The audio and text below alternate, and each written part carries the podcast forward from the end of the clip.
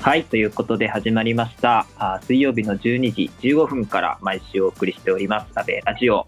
お気になるニュース、社会で起こる様々なことについて今日もゆるくおしゃべりしていければと思います。ということで、本日12月27日ということで、え第55回目の、えー、安倍ラジオになります。さあ、皆さんは仕事がおさもう収まってお休みに入られた方もいらっしゃるかもしれませんね。まあ、あの、年末年始働かれる方もいらっしゃると思いますので、まあ、本当にありがありがとうございますというか、エッセンシャルワーカーの方々には本当に、あの、支えてくださっている方々にはありがとうございますという感じなんですが、もう年末ということになっておりますねと。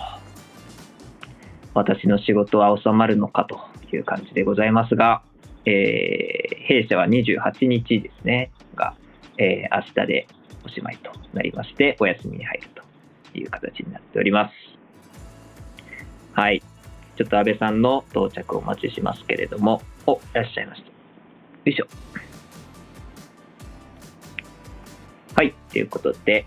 安倍さん、えー聞こえますでしょうか？お願いします。よいしょ。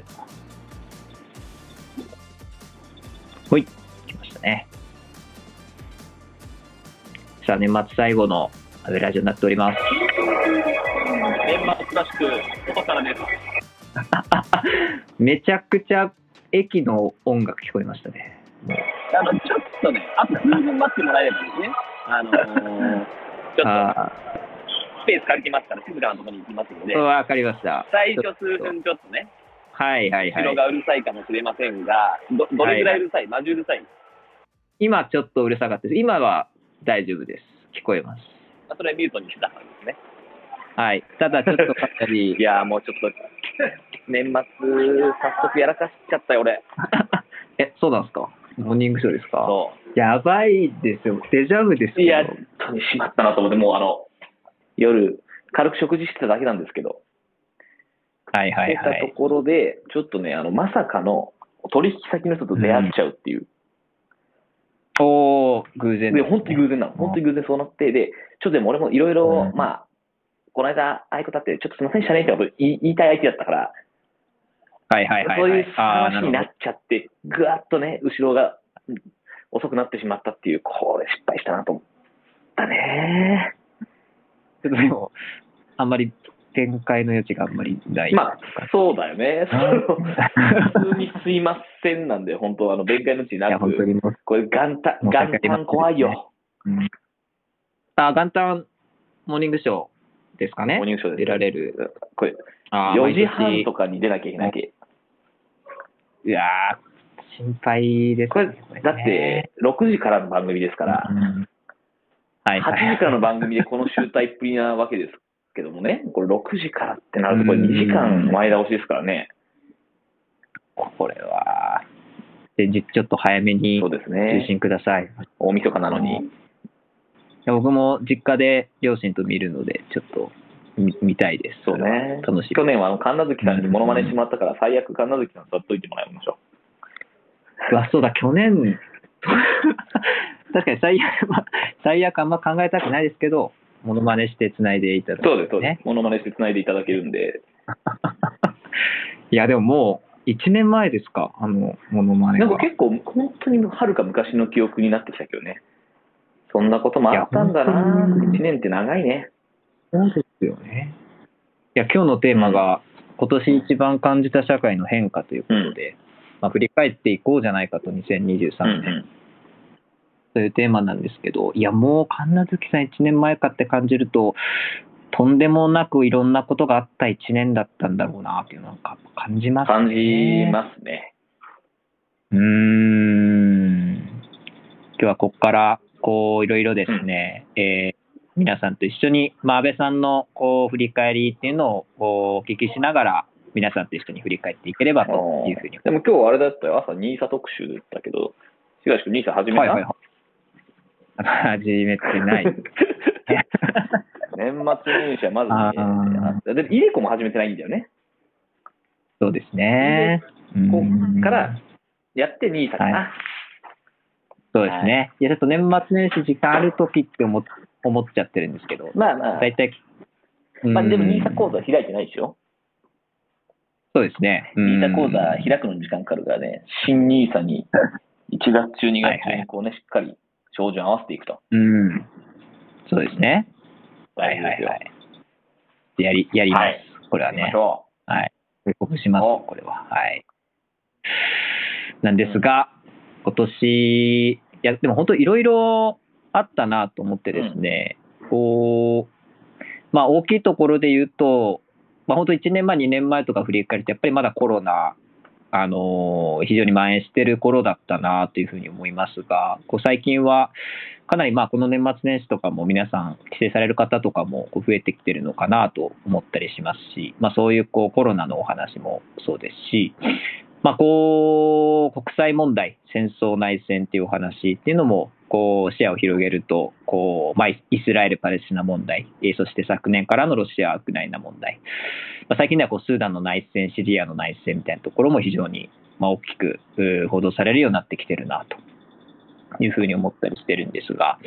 まあ、こう国内の問題で言うと、一つこう、なんかこう、これでくくれるなというか、テーマでこうくくってみると、こうこういうことがあったなっていうのをお話しさせてもらうと、まあ、こう企業組織のコンプライアンス違反の問題というのは、まあ、かなりこうたくさんあったなというふうに思ってるんですね。まあ、例えば、ジャニーズのこうお話、ジャニー喜多川氏のまあ性加害の問題だったりとか、まあ、安倍さん、今も報道かなりたくさん出ておりますが、安倍さん、裏金、キックバック問題。あとはこうビッグモーター、ダイハツのあたりとか、日大、宝塚みたいな話とかですね、まあ、かなり企業組織のコンプライアンス違反って、こう話が多かったなって印象を結構個人的には抱いたりするんですけど、このあたり安倍さんどうですか？結構多い印象なかったですか？う。今年やっぱでそうだね、印象的だよね、このコンプライアンス、ガバナンス系のね、至らなさみたところっていうのが出てきたっていうのはすごい印象的だったし、まあ出てきた分野がやっぱりその政治、はいはい芸能、はい。まああとはこう、まあ割とお重厚長大系の産業みたいなところだったりするっていうと、まあその車とかね、えーうんエネルギーとかっていう話も含めてですけど、やっぱこの、もともとガバナンスとかコンプライアンスに対するこう変更、うん改革みたいなものが遅れてきた産業っていうのが、一気にこう、うん今年、ニュースになっちゃいましたよね、本当ね。なるほど、なるほど。確かに古き、ふ古き良きじゃないですけど、その昔からこうがっつりやってきた会社さんっていうのが、結構ここに来てっていうのが目立ちましたね。これなんか理由はあったりするんですかね？まあ、これね、業界の人たちが自分たちの、例えば芸能だと、いや、芸能はちょっと別ですし、とかね、歌舞伎とかだったらか、うんり梨園の中のことは外とは違いますしって言うし、はいはいはいはい、まあ、政治の人とかもさ、政治政界はまた別だからみたいなこと言ってるわけですよ。なるほど。だなんで、まずその業界の中に、いや、うちは違うよ。そその世の中一般ではそういうふうに言ってるかもしれないけどね、コンプライアンスとかなんとかとか言ってるけど、みたいな感じの業界うんが大体ダメになったなと思っていて、なるほど。それこそさ、先週末、その、はい俺結構カンテレウィークだったので、金、土、月カンテレ出てたんだけど、はいはい。ど土曜日、その、うん。橋本徹さんとね、はいはい。はいはいはい。泉スタッフさんで明石市長、はいはいはい。く癖強えなっていういや、ちょっとカロリー高そうですけどね。もうで、なんかさ、もう手前でツイッターとかで X でば、うんもうそこでもうババチバチやってるわけ。はいはいはいでしっかりはい。なんかもうその場が温まってきてる状態で、その1時間喧嘩ですみたいな感じだったから、すごいこう、まあなんかうん、ヒヤヒヤヒヤする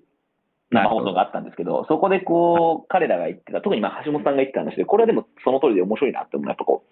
実は、うん例えばその政党とかから公認料みたいなのもらうらしいんですよね、政治家ってね。はいはいはい。で、もらった公認料みたいな話とか、そういう個人にもらう場合って、そこって本来的にはその贈与だから、うん。税金入んなきゃいけない、雑所得で税金課税されなきゃいけないんだけど、うん。そういうの多分ほとんどしてないですよ、政治家、誰もみたいなほうほうほう。話してて、え、そなんか、で、そ泉さんも、あ確かにみたいな感じの顔してて、で、結構さ、その今年1年の漢字とかって言われて、税とかって書かれてるような、はいはいはい。まあ結構はいこのまあ、私は社会保障料を強く言う人ですけど、あの、税金も含めてね、はい、こう、国民からたくさんお金を、まあ、お国は召し上げてるわけじゃないですか。うん。で、別にそれを俺はね、悪いと言ってるわけじゃないんだが、正しく使ってくると思う上で、うん、やっぱそれその、各政治家がこう、僕らは関係ないからして脱税してるとか、脱、まあ、脱税なん。ですね、してるとか、はい、その、こう、あるいはね、こ今出てるような裏金とか不記載みたいな話とかって、こういうのはさ、その、どうなのって言われちゃうと、違うよねって思うし、まあ違うよねっていう形でメスが入ったのっていいことだよね。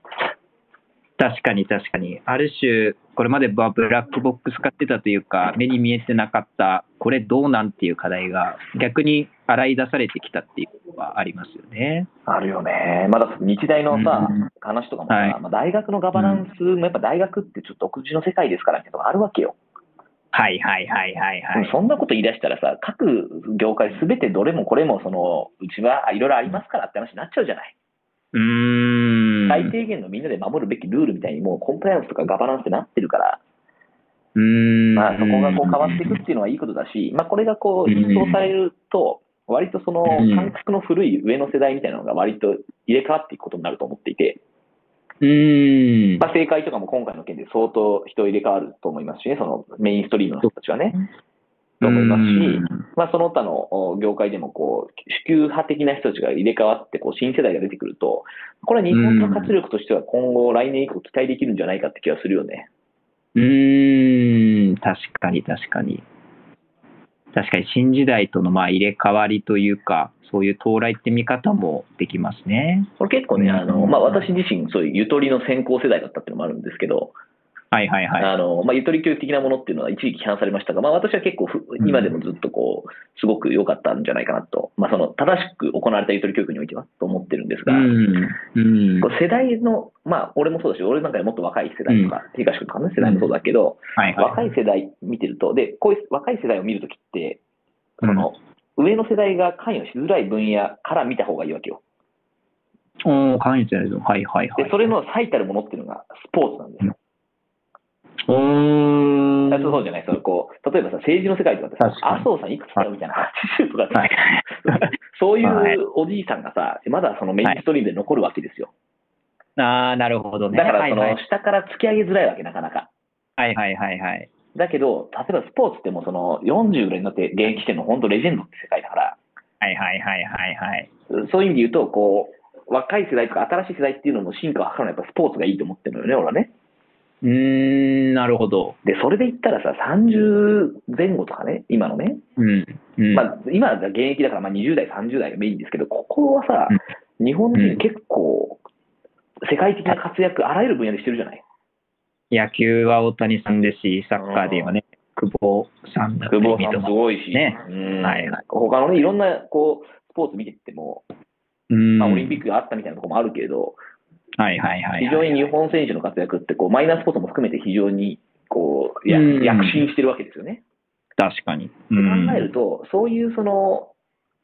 こうクリエイティビティがあるとか、主体性があってこう、いろんな新しいものを作り出して、価値をつけていけるような世代なのかもしれない、この今の20代、30代、実はね。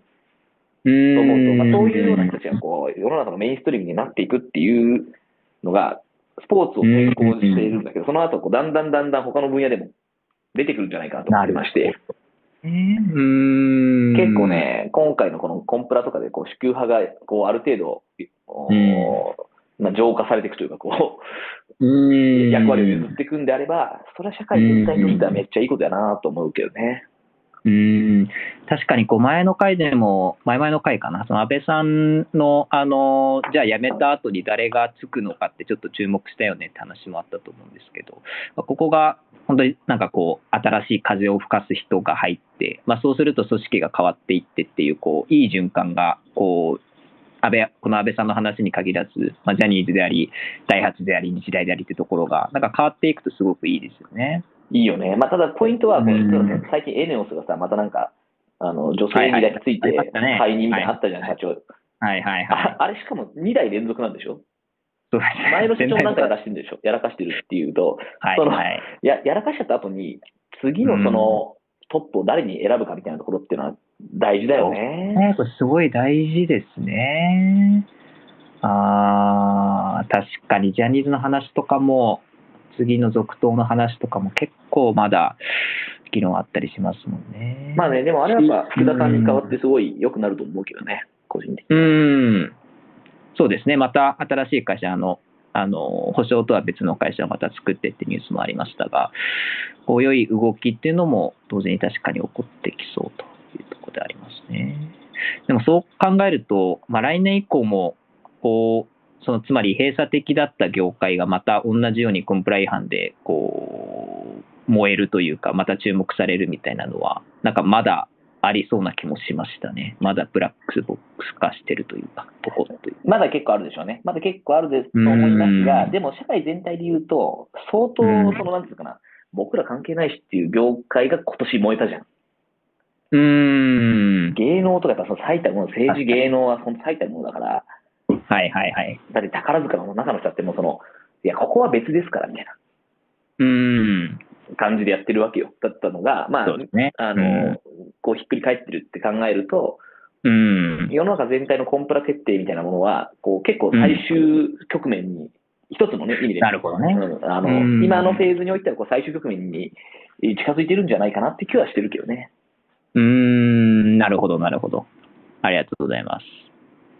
ということで、ちょっと一つ、まずコンプラ違反みたいな問題ですね、うん、あ取り上げてたんですけど、まあ、他にもこう、すごく象徴的だったというか、こう大きく話題集めたところでこう性被害の問題は結構、こう変化あったんじゃないかなと思っていて、まあ、これあのマシュマロにもご質問というか、こうご感想いただいてるんですが、えちょっと読み上げていただくさせていただくとですね、まあ、今年大きな変化と感じたことは、やはり性的虐待やセクハラ事件がたくさん明るみに出たことですと。えジャニーズや五ノ井さんの件、えつい先日もエネオスの社長がセクハラで解任されたり、えやっと社会の常識として根付いてきた感がありますと。いうところで、まあ、こう社会が追いついてきたというか、社会の方がこうこれはダメなんだっていうのが、まあ、広がっていった、まあ、1年だったんじゃないかっていう、こうまあ、読み方もできる感想だなというふうに私自身は思ったんですけど、小さん、いかがですか、性被害の問題、これも結構あったなと思いますが。あね、あのまあ、すごい大きなあの進歩があった1年だったんじゃないかなと思ってまして、うん。まあ、私自身もこうジャニーズの話はかなり自分自身があの強い、ね、あの表明をして関与したっていうつもりでいるいるんですけど、やっぱこれ、例えばジャニーズって、あのまあ、まずさっき言った芸能の世界っていう話で、うち、うち関係ないしっていう世界線がまずあるところだよね。はいはいはい。で、かつ、ジャニーズの場合、ほとんど、まあ、男性の、しかも小児性のね、犯罪ですから、うん、その被害者男性ですみたいな、これも、これまであのクローズアップされてこなかったですと。うん、で、こういうようなものが、すらもちゃんとその性被害であると認識され、強く非難され、うん、まあ、組織のその崩壊にすらつながるものであるっていうふうに社会に示せたことは、とても、とても意味があったかなと思っていて、うん、それこそ五ノ井さんの件も自衛隊でしょ？そうですね。まあ、これもまたさ、軍隊ですから。うちは関係ないしって話なわけですよ。その、業界としては非常にやっぱり主給的なものが残りやすいとこなんで、まあ、こういう意味で見ていくと、ジャニーズの件も、五ノ井さんの件についても、あの、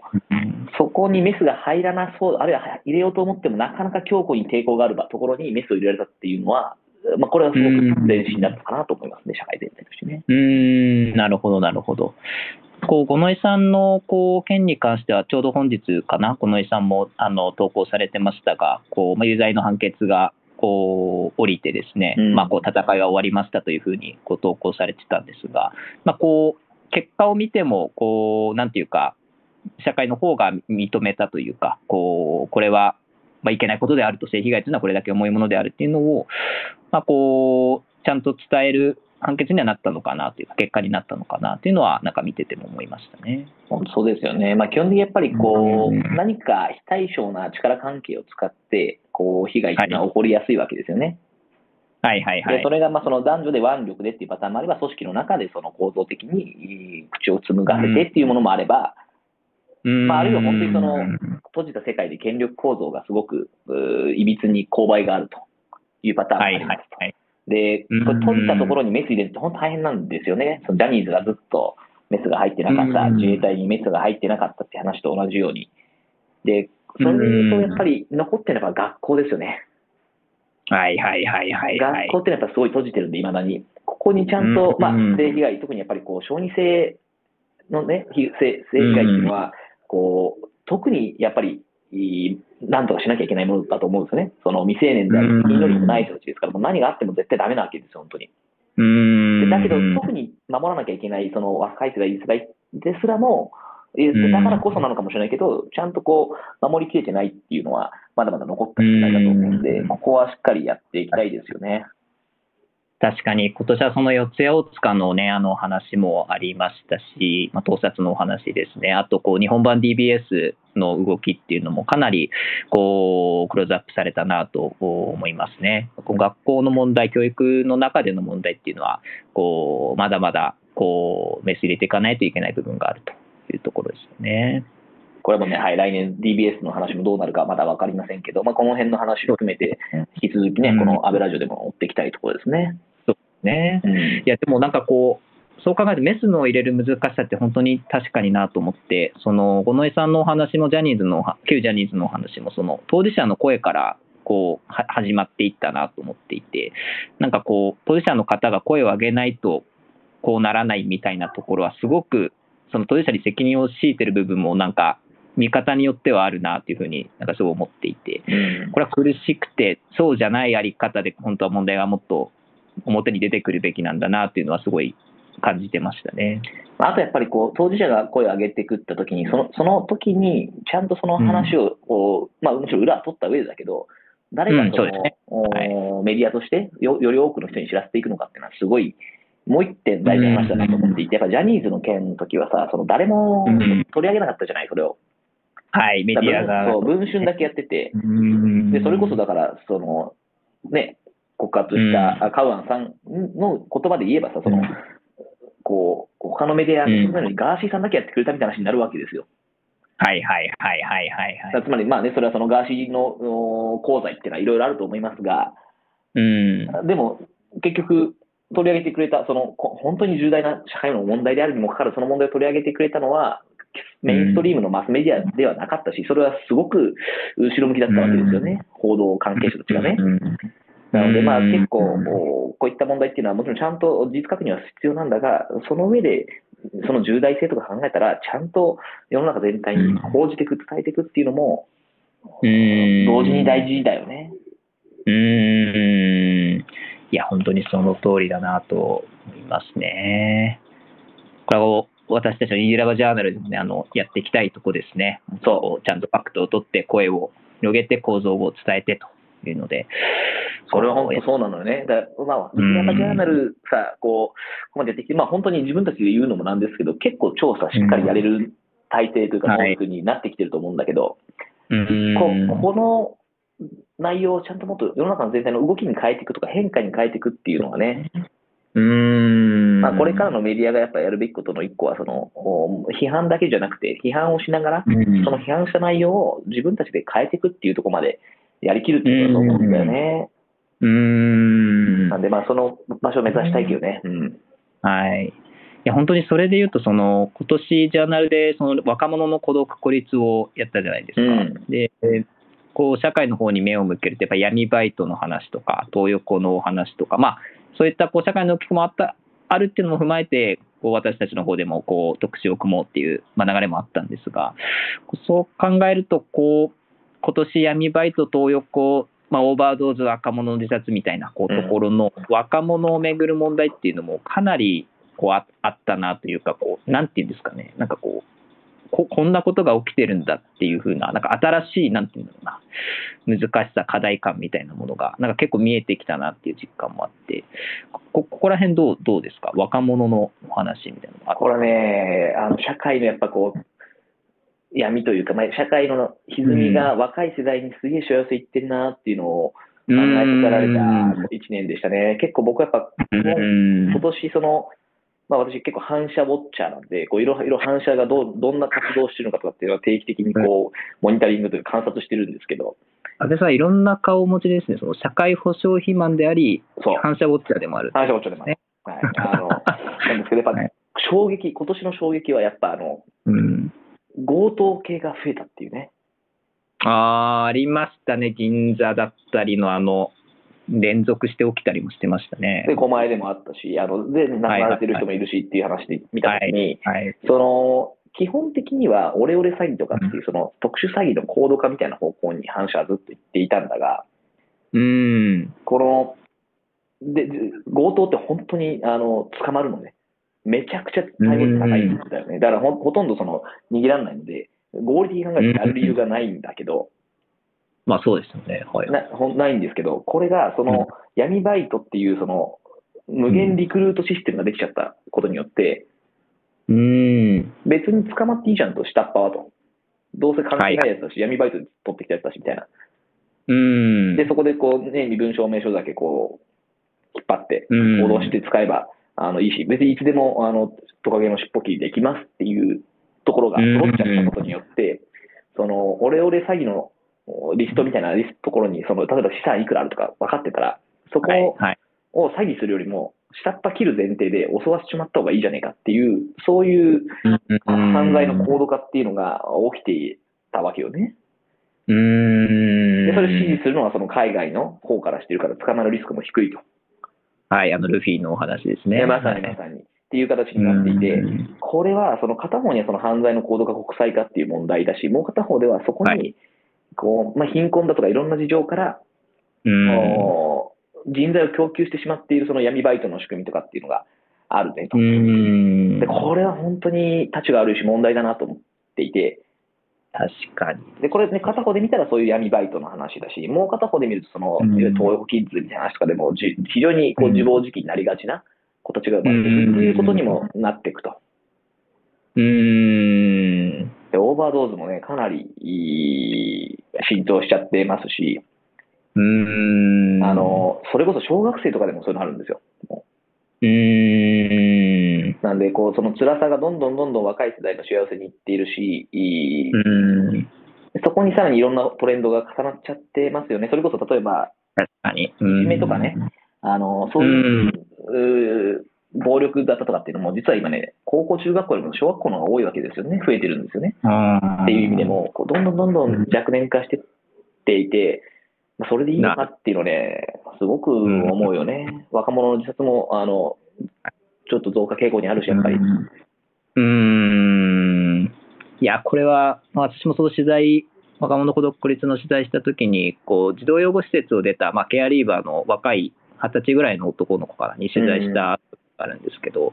まあその子はやっぱりこう、人とのつながりが非常になくて、こう、なおかつ働くといっても本当に、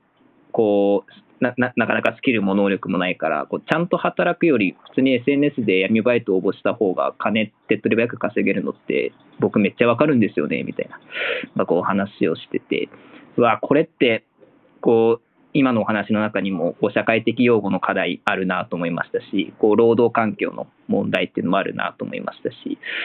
なんかすごく複雑に絡み合ってて、その先ほど言ってた若者のし西和寄せが言ってるっていうのを、なんかすごい具体で感じたことはありましたね。これね、まあそうだし、まあ、やっぱこうパパ活とかああいうのも本当良くないと思うんだけど、ああいうのにもつながってるなと思ってますね。女性の場合はやっぱそういう形で稼ごうとしちゃったりって、まあ、つまりその、こう、まあ社会全体が貧しくなってる幸せっていうのはでも上の世代は感じてないんだと思うんだよね、あんまりね。うーん。そのそこまで大きく貧しくなってないんじゃないかと思ってると思うんだけど、そこがこう、実はどんどんどんどん若い方には幸せとしていっていて、うーん。で、それにでも、その多数を占めるう中高年世代とかっていうのは気づききれてないと。うーん。っていう負のスパイラルがあるように私には見えますね。ちょっとあくまで試験なのでね、そのデータでそれぞれ一つ示せるわけじゃないですけど、なんとなく肌感覚として、その全体として貧しくなっているはずなんだけど、貧しさのところを幸せ食らってるのは、うん。かなり若年世代だなっていうふうに見えてるね、俺にはね。うーん。いや、そうですよね。このあたり、まあ、どうしていけばいいんだろうっていうのも、まあ、こう、考えていきたいですね。まあ、これはやっぱでも、あのシンプルにこの国にその産業を作っていくのが一個一番大きいところだと思いますね、個人的には。ああ、産業を作る。うん、もう今さ、日本ってその、こう、新しい付加価値をつけて産業として価値があるっていうものって減ってきちゃってるわけですよ。ああ、なるほど。例えば白物家電とか昔はすごかったけど、今全然グローバルな競争力ないわけよね。うーん。なので、その外貨を獲得できたりとか、その社会に対してすごく高付加価値に、あの価値提供できるような産業っていうのがどんどん減ってきちゃっていて、うーん。今、自動車さ産業がまあものづくりの最後のこう砦なんですけど、うんまあ。これ EV でやられちゃうとですね、あの日本は本当にがあのインバウンドで観光しかないって感じになっちゃうんで、うーん。まあ、あの正しく産業を作る、そのためのバイあのこうダイナミズムというか、を作らなきゃいけなくて、でそのためにはなんとかこう、かろうじて若者の方にうん。少しでもその可処分所得の余裕を持たせてあげたいとか、チャレンジする状況を作らせてあげる、で奨学金とか背負わせないと、そういうことが大事だと思うけどね。いや、でも確かに若者が活躍できるだったり、希望を持てるみたいな、こう、社ま、本当平たく言ってしまうと、そういう社会を作っていかないと、まあ、こう、冒頭の話にもあった通り、その、新旧入れ替わりもして、しなくなっていくというか、若者がこう、こう、どんどんどんどん活躍できない風な社会になってしまうと、こう、課題は置き去りになってしまうみたいなところもあると思うので、これは本当急務というか、大事なことだなというふうに思いましたね。キューブがね、ここはもう掘れたらいくらでも掘りたいけど、本当その、奨学金とかってさ、うんやっぱその、はいリスク取らなくなるのよ、若いやつが。奨学金背負って、大学出てまだ入ってますもんね、僕も。う。うんん、だそれさ、やっぱさ、こう、そ、そ、そこは社会でむしろ負担してやろうよって思うけどね。うーん。いや、そうですよね。はい。ということで、うん。まあでも、はい、俺らはね、はい自分ら当事者としてこう産業を作っていくのじゃん。社会課題解決を、そうですね。産業化していくのじゃん。できることは、来年も引き続きそこですよねうん。やっていきたい。やっていこふうにだが、ちょっと1年駆け足で振り返りました。まあ、他にも、なんかね、ライドシェアの話とか、はいこう女性活躍のお話とかもして、まあ、こう LGBT 法のお改正ですかね、というのもお今年あったと思いますが、まあ、本当にいろんな動きがございました。う。うん。こう皆さんもこうこの時間がちょっと1年振り返りになるような時間になったならすごく嬉しいなと思いますが来年はいい社会もっといい社会にしていきたいですね。そうね。まあ、あの、はい、ライドシェアとかはちょっと変化感じるけど、別に女性活躍はむしろ感じなかったよね。ああ なるほど。うーんなるほどとか、まあなんか、いや、まあ、ライドシェアすらもそうね、か変わるかなと思ってたけど、結局あれタクシー会社が仕切るの？みたいな話だったりとかで、はい、LGBT のその法案とかもさ、こう、結構骨抜きになったりしたから、ななんていうのかな、日本っぽいうん変化してるように見せかけて大事なところの骨抜きさせられてる感じうーん。が、その、女性活躍とか LGBT の話とか、まあライドシェアとか、この辺では、うん。ちょっと歯がゆさを感じますね、僕は。なるほどね。安倍さんとしてはもう、なんていうか、あんま一つのテーマに絞って、例えば来年はここのテーマ特に動いてほしいなっていうか、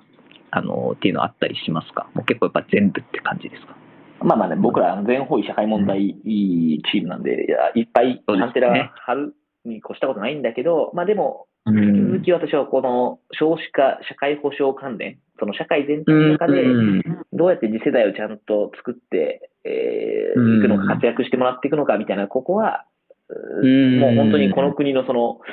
こう天王山というか、こう分水嶺でもあると思うんで、まあ、そこは一つすごく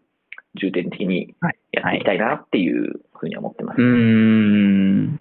確かにこう、ここ数回の安倍ラジオでもかなり少子化対策の話とか、まあ、交際生のね、あのさせていただいてるんですけど、やっぱいろんな課題、そしてその課題の解決策にめちゃくちゃ効いてくるというか、まあ、当たり前なんですけど、関わってくるところで、かなり根本の部分になるので、まあ、ここの話は引き続き来年も、この安倍ラジオの時間も取ってやっていきたいなというふうに思ってますね。うん。そうね。まあ、あとやっぱこう、社会的な課題、いろんな課題があるけど、こういった課題とうん。こうテクノロジーをどう、あの、はいシェアはいはい。はいしていくのかみたいなことっていうのは、あのちょっと抽象的なテーマになっちゃうけど、しっかり来年やりたいことだなと思ってますね。はいはいはいはい。まあ今年生成 AI の話とかも確かにめっちゃありましたもんね。いやね、その今ねうん、東なんかちゃ生成 AI 系の話、社内であやってるはいからね、あのると思うけど、結構劇的に変わるじゃない？いや、すごいですね、ちょっとね、進化のスピードが。うん。で、なんかやっぱこう、その、結局作っ、生成 AI 作ったのはオープン AI ですみたいな話があるんだけど、ここまでこういったやつはね。で、こういうそのインフラの部分っていうのは、やっぱ日本人に取られちゃうこと多いですね、最近ね。AI もそうだし、まあ、例えばそのクラウドとかもそうだし、いろいろ取られちゃってきてるが、で、その、うんもう、戦いはそこからだんだんそのあアプリケーションレイに変わってくるから、うん。AI の一番基盤のとこ取られたとしても、その上のアプリケーションレイヤーでいろんな事例作って、それで世界で勝つっていうやり方が、この先はあるんですよ。あるんでそこの分野と社会課題っていうのは掛け合わせてうまくやっていけるといいなって個人的には思ってますね。確かに来年その、そういう、なんていうんだろうな、社会課題掛け合わせたものがで、生まれてくるとすごいワクワクしますね。それなんかすごくいいなうん、ねワクワクするし、産んでこうぜ。はい、そうですね。ということで、あのー、安倍ラジオは、こう、一旦今日でですね、あのー今年の放送は終了となりましてですね、えー来年は1月10日から、えー1月10日の水曜日からですね、えーやっていきますということになりますが、ちなみにあの、マシュマロでちょっと一つ質問いただいてて、うん安倍さん、早起きでモーニングショー後の生配信ありがとうございますと。えー来年番組出演を控えていくそうですが、安倍プラももしそうだったら寂しいなというコメントもいただいてたりしたんですが、年明けから安倍さんのテレビ出演というかね、メディア出演、ちょっと抑え気味っていうのを先週話させていただきましたが、はい。まあ、その影響もあるので、ちょっとこの安倍ラジオ、しっかりやっていきたいと いうのを気持ち新たにしているところでございますね。そうですね。あの、まあちょっと早起きでモーニングショー後っていうその早起きっていう言葉がこう胸にぐさぐさ刺さってくるんですけど、あの、まあ、そうなんですよ。年明けからモーニングショーと安倍ラジオのみと、基本的にはね、はい、絞ろうと思ってますんで、実は今日この後夜安倍プラなんですけど、うん。この安倍プラ終わったら、まあ、ちょっと少なくとも3ヶ月ぐらいはね、あの、うん。もう仕事、本業にのより集中、よりコミットというふうにうん思っておりまして、まあ、あの最新情報はこのモーニングショーとあ安倍ラジオを聞いてもらって、はい、うん。ここで見ていただくという形にしようかなと思っております。はい。ありがとうございます。なので、あのー、安倍ラジオのマシュマロというね、あのところで、安倍ポストという名前で皆さんからのご質問、ご感想ですね、お寄せしておりますので、えーえーぜひそちらで、えーたくさん来年もいろんなご意見、ご感想いただければというふうに思っております。はい。そして、えーアーカイブはですね、YouTube、そして、ポッドキャストの方で、えー掲載しておりますので、過去分、えーぜひぜひお聞きいただければというふうに思います。はい。では、えー1時になりますので、えー終わりたいというふうに思います。ということで今年も1年お疲れ様でした。はい、皆さんお疲れ様でした。ありがとうございました。ありがとうございました。はい、よろしくお願いします。はいでは、良いお皆年を。良いお年を。はいかぶったね。じゃあ、失礼します。失礼します。